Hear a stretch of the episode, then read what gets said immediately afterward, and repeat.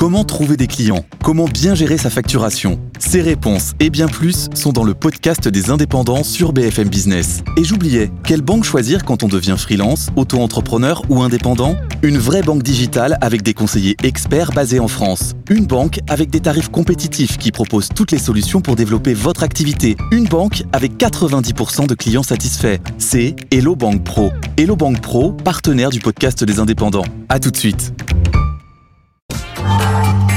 Tout pour investir. Dose d'économie. Bonjour cher Nicolas. Bonjour. Avec vous ce matin, on va revenir sur le prix des carburants qui baisse pour la première fois depuis juillet. En tout cas, c'est ce que nous disent les chiffres du ministère de la Transition écologique. De combien est cette baisse? Euh, Presque rien. Euh, on va dire que ça tourne autour des 3 centimes par litre. Donc c'est une baisse, c'est bien, c'est toujours bon à prendre. Mais voilà, ça ira pas vraiment au-delà. hein. Mm. Vous n'espérez pas du moins 10, du moins 15, du moins 20. Le retour de la grande subvention d'État 2022, ça n'arrivera pas. Euh, les prix moyens constatés par le gouvernement, alors encore une fois, un prix moyen, ça veut dire qu'évidemment, vous allez en trouver par endroits des plus élevés. Pour les deux carburants principaux, le SP 95 et le gazole, on est un au-dessus d'un 91 le litre. Et évidemment, ces 3 centimes de baisse, c'est le résultat des opérations à prix coûtant qui ont été engagées par plusieurs enseignes. Je les cite pas, d'ailleurs, c'est pas la peine de leur faire de la pub. Elles sont assez grandes pour ça. Et donc, il y en a plusieurs qui ont décidé qu'ils étaient à prix coûtant sur les carburants, désormais tous les jours et jusqu'à la fin de l'année. Assez grande et assez riche pour faire leur propre pub. Oui, oui, bon. euh, Enfin, c'est pas évident aujourd'hui de se refaire à la caisse ce qu'on a donné à la pompe, parce que quand même là, les prix alimentaires, par exemple, ont atteint des niveaux très élevés. Et s'amuser à les monter pour essayer de se refaire la cerise, euh, voilà, c'est la stratégie habituelle, mais là, c'est moins évident. hein. Bon, quoi qu'il en soit, plusieurs voix euh, s'élèvent pour demander un contrôle des prix des carburants euh, par Bercy. Est-ce que ça vous semble une bonne idée, Nicolas? Non, ça me semble pas une bonne idée. Je dirais que c'est la triple erreur. Il y a même quatre erreurs. Alors, la première erreur, elle est climatique, évidemment, mais ça, c'est assez inaudible en ce moment. Vous avez vu le- l'enquête où globalement les Français sont contre toutes les contraintes vertes. Mais oui, on en parlait hier. Moteurs thermiques, passoires thermiques. Voilà. c'est- Plus ça approche, moins on va en entendre parler, plus on comprend que ça impacte la vie, que c'est inflationniste. Enfin, bref, évidemment, c'est douloureux et c'est cher. Et euh, mais là, effectivement, si on, si on s'amuse à, à subventionner d'une manière ou d'une autre les prix des carburants, eh bien, ça veut dire qu'on subventionne une énergie dont on est censé se passer et que l'on est censé éradiquer. La deuxième erreur, elle est budgétaire. Pour avoir un vrai effet palpable sur le prix du litre, il faut y mettre des fortunes. Alors des fortunes soit par manque de recettes fiscales, soit des fortunes par dépenses fiscales euh, brutes, comme on l'a fait en 2022. Je vous rappelle, hein, avril, décembre, l'État subventionne chaque litre, dépense en 8 mois 8 milliards d'euros. C'est juste hallucinant.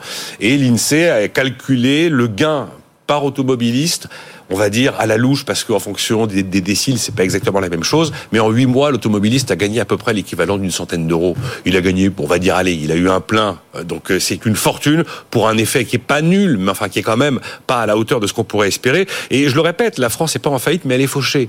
Il faut pas se leurrer. Si on décidait qu'il faut qu'on mette 10 milliards par exemple sur les carburants en 2024 mais ça veut dire qu'on rogne sur des dépenses d'éducation ça veut dire qu'on rogne sur des dépenses de santé. Ça veut même dire qu'on serait obligé probablement de rogner sur euh, des prestations sociales et puis, euh, c'est une erreur diplomatique puisqu'on sait que chaque centime que l'on met d'argent public dans les carburants, à la fin, eh bien, finalement, on enrichit les Saoudiens et on enrichit les Russes. C'est pas l'objectif. Et la quatrième erreur, c'est que c'est euh, une erreur économique. On a fait des opérations de contrôle de prix par le passé. On y a mis fin par la loi en 1986. Pourquoi en 1986 on dit on arrête Parce que ça faisait des années qu'on pratiquait les contrôles de prix, notamment au moment des chocs pétroliers dans les années 70. Et à chaque fois qu'on a fait du contrôle de prix, à chaque fois, on a eu les mêmes résultats. Donc on connaît la, la potion, si vous voulez. Qu'est-ce que ça fait? Ça va finir par fabriquer de la pénurie.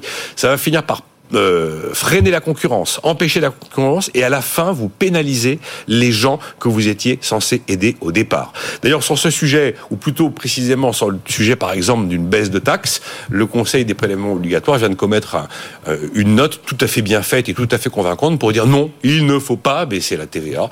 Il vaut beaucoup mieux miser sur des mesures ciblées, comme on va le faire à nouveau avec le chèque carburant de 100 euros pour environ 10 millions de ménages éligibles, éligibles euh, au début de l'année 2024. Bon, c'est pas la bonne solution, vous en avez une meilleure Bah, les mesures ciblées. Voilà, c'est ce que nous dit le Conseil des prélèvements obligatoires. Vous n'avez pas 10 000 soleils, à part évidemment euh, euh, l'accroissement de la richesse nationale avec le fait qu'on augmente le taux d'emploi et qu'on parvient effectivement à créer beaucoup plus de richesse. Et à ce, moment- mais sinon, en, en- en solution immédiate, vous en avez pas de, vous en avez pas de meilleure parce que là c'est pareil. L'histoire de la TVA, euh, on sait que c'est une mesure complètement injuste parce que si vous baissez la TVA, ça va profiter à tout le monde. Et d'ailleurs, en euros économisés, c'est les plus riches qui en économiseront le plus. Après, on sait que c'est peu efficace parce qu'une baisse de TVA, qu'est-ce qui se passe? On l'a testé avec les restaurateurs en 2009. L'énorme gros, le gros de la baisse est allé dans la poche des restaurateurs. Mmh. C'est-à-dire qu'en fait, le marchand n'a aucune contrainte, aucune obligation de répercuter une baisse de TVA sur le prix qu'il vous facture il en fait exactement ce qu'il veut de la baisse de TVA. Et donc, sur l'histoire des restaurants, on estime qu'il y a 10% de la baisse de TVA qui a profité au menu, et le reste, c'est venu euh, grossir les marges euh, des, restaurateurs. Après, c'est quelque chose qui est hors de prix pour les finances publiques. La TVA, c'est la première recette de l'État. 170 euh, milliards d'euros de recettes d'État sur un an.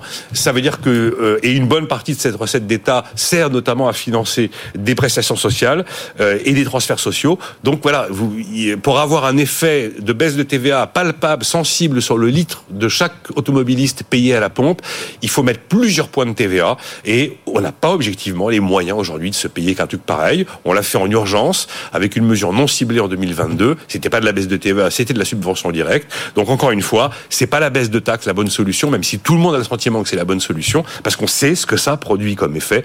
Euh, la bonne solution, c'est de faire des aides ciblées. Voilà, et non pas dépenser 8 milliards d'euros en 8 mois pour que finalement ce soit 100 euros par tête de pipe à la pompe. C'est à peu près ça l'idée, oui. Merci Nicolas Dose pour ce décryptage.